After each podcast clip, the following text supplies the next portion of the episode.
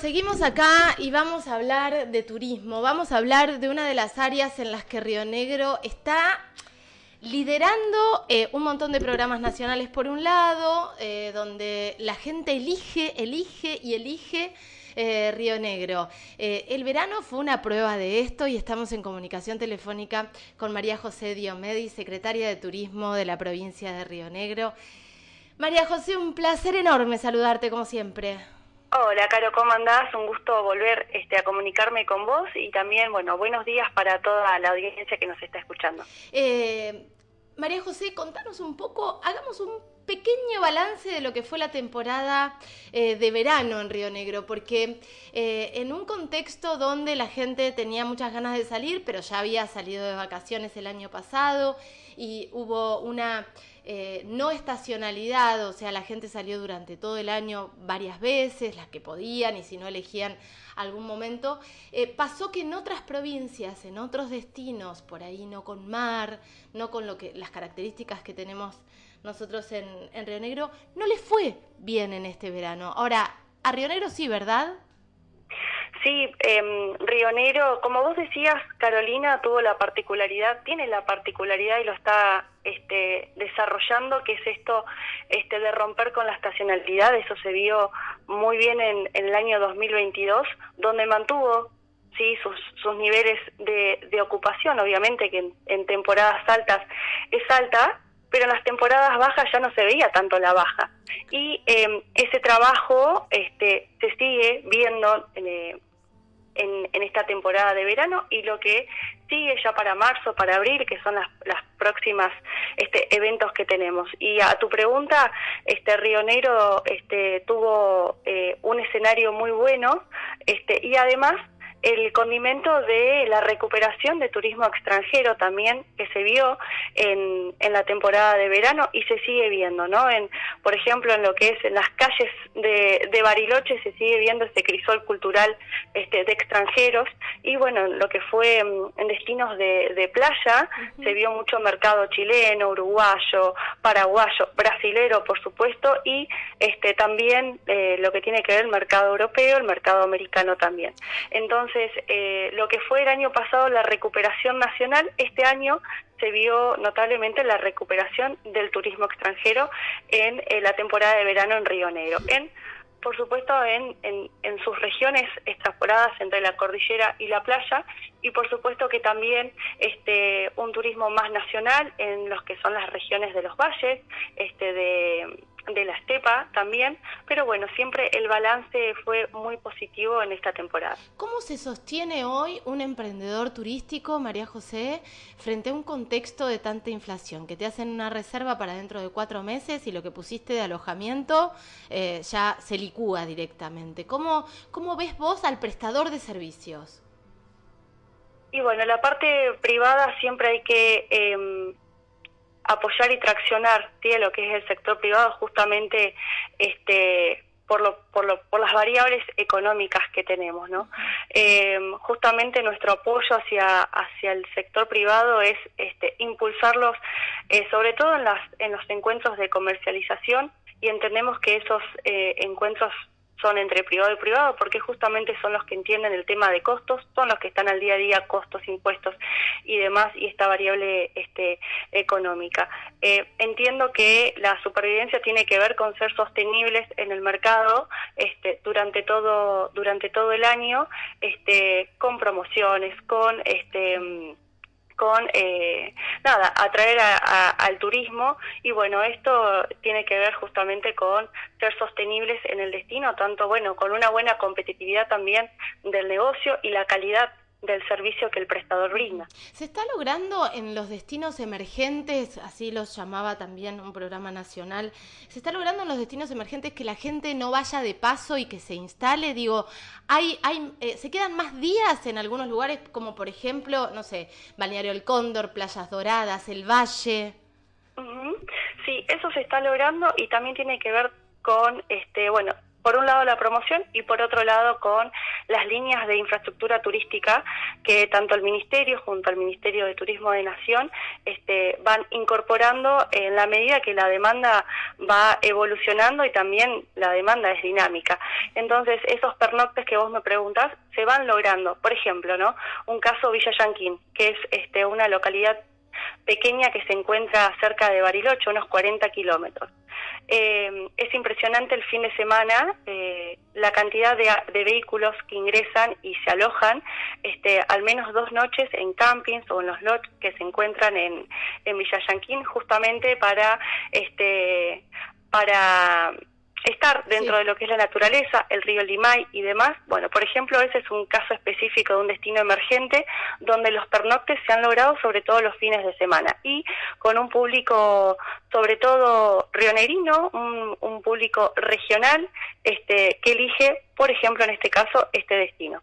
Qué bárbaro. Eh, y eso me parece que es re importante también para sostener el turismo como un motor con continuidad, no solo en los destinos que ya conocemos, porque también Bariloche es un destino donde estamos acostumbrados, acostumbradas a ver turista extranjero, pero digo, el turismo extranjero trae dólares. En esta inestabilidad del peso también el turismo extranjero trae cierta estabilidad, ¿no? exactamente. Eh, otro de los casos es Dinahuapi ¿no es cierto?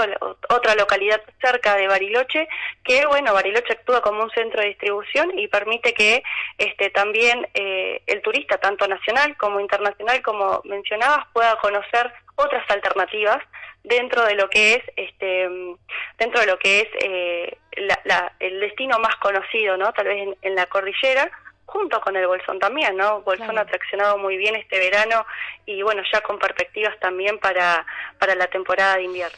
Bolsón eh, estuvo muy bien este verano porque es su temporada alta el verano, pero la verdad es que en invierno también salió con, con, mucha, eh, con, con, precios muy competitivos eh, con lo que tiene que ver con el producto nieve, que ya no se dice producto de nieve, pero bueno, soy antigua yo, María José, y no estudié turismo, pero, pero salió con el Cerro Perito Moreno a todo lo que da y la gente empezó a verlo eh, como una opción hasta para esquiadores eh, eh, mucho más profesionales que yo que voy a hacer culopatín, por ejemplo, ¿no?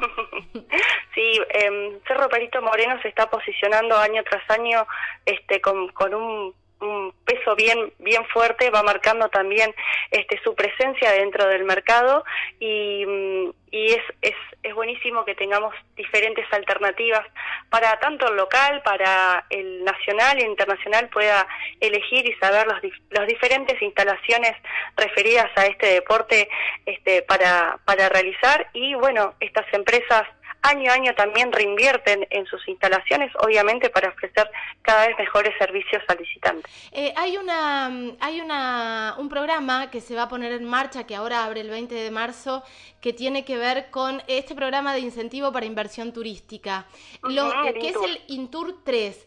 ¿Cómo, ¿Cómo, reaccionó, em, bueno, el prestador de servicio, la persona independiente o la empresita o el, o el emprendimiento en el Intur 1 y 2?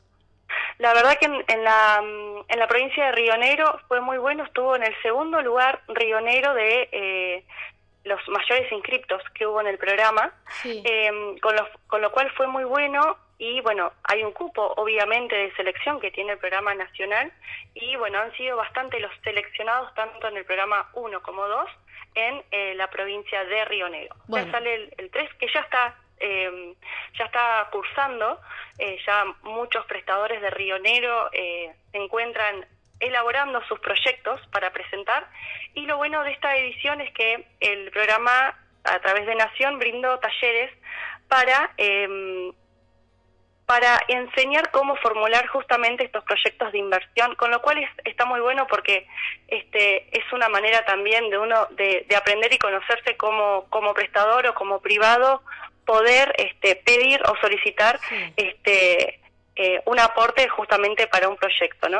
Eh, así que bueno, ahora están los prestadores y de la mano del ministerio, obviamente el área técnica de nuestro ministerio está dando una mano importante justamente en esta parte de escribir y de solicitar y saber cómo, cómo llegar a este tipo de proyectos. María José, estoy viendo una foto tuya en Rosario, ayer estuviste en Rosario, hoy estás en la ciudad de Buenos Aires, eh, mirando hacia qué fecha mirando hacia qué fecha, eh, no entendí. Para la, para la promoción, digo, ahora que se viene, Semana Santa. Bien, sí, ahora se viene Semana Santa y por supuesto también ya adelantándonos a lo que es la temporada invernal.